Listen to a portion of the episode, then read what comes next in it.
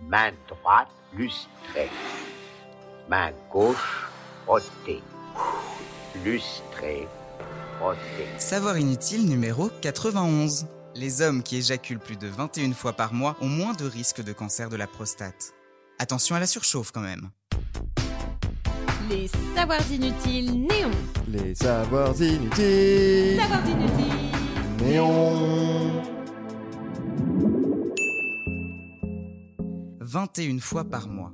Une personne qui éjacule plus de 5 fois par semaine en moyenne aurait moins de risques de développer un cancer de la prostate. Voilà les résultats obtenus par des chercheurs américains de Boston et Harvard. Dans le cadre d'une étude publiée dans la revue European Urology, ils ont analysé des données concernant 31 925 hommes sur une vingtaine d'années. Les hommes étudiés devaient détailler leurs habitudes sexuelles et le résultat d'un dépistage du cancer de la prostate. Les hommes entre 20 et 29 ans qui se masturbaient plus de 21 fois par mois présentaient un risque d'avoir ce cancer 19% inférieur à ceux qui le faisaient entre 4 et 7 fois par mois. Ah, ah ben, eh, ça, je peux vous dire que ça fait plaisir. Bien. Ceux entre 40 et 49 ans voient même ce risque diminuer de 22%. Deux nuances importantes.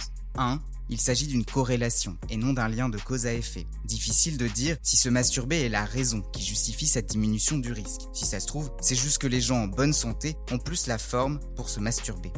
2. C'est une diminution des risques, donc aucune garantie de ne pas avoir ce cancer. La maladie se développe avec plusieurs facteurs comme la génétique par exemple.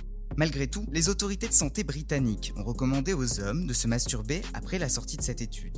Le cancer de la prostate est le cancer le plus répandu chez les hommes. Santé publique France a compté 50 000 nouveaux cas en 2015. Quoi qu'il arrive, se branler ne fait pas de mal. Allez hop, c'est la fête du slip.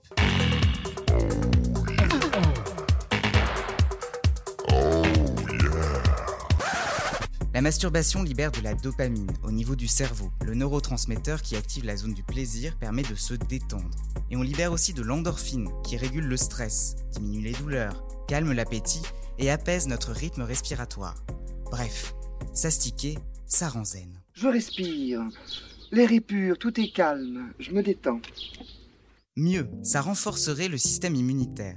Selon une étude de l'université d'Essen, en Allemagne, publiée en 2004, la branlette augmente le nombre de certains globules blancs, les lymphocytes NK, aussi appelés cellules tueuses naturelles. NK, c'est pour Natural Killer. C'est quoi notre métier, mesdemoiselles? L'armée qui nous défend contre les cellules de tumeur ou les cellules infectées.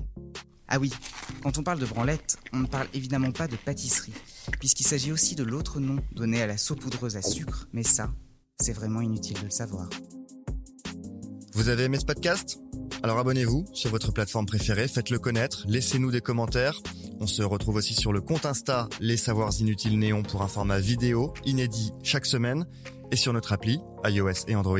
Enfin, les savoirs inutiles, c'est évidemment sur le site neomac.fr et dans le magazine papier tous les deux mois en kiosque.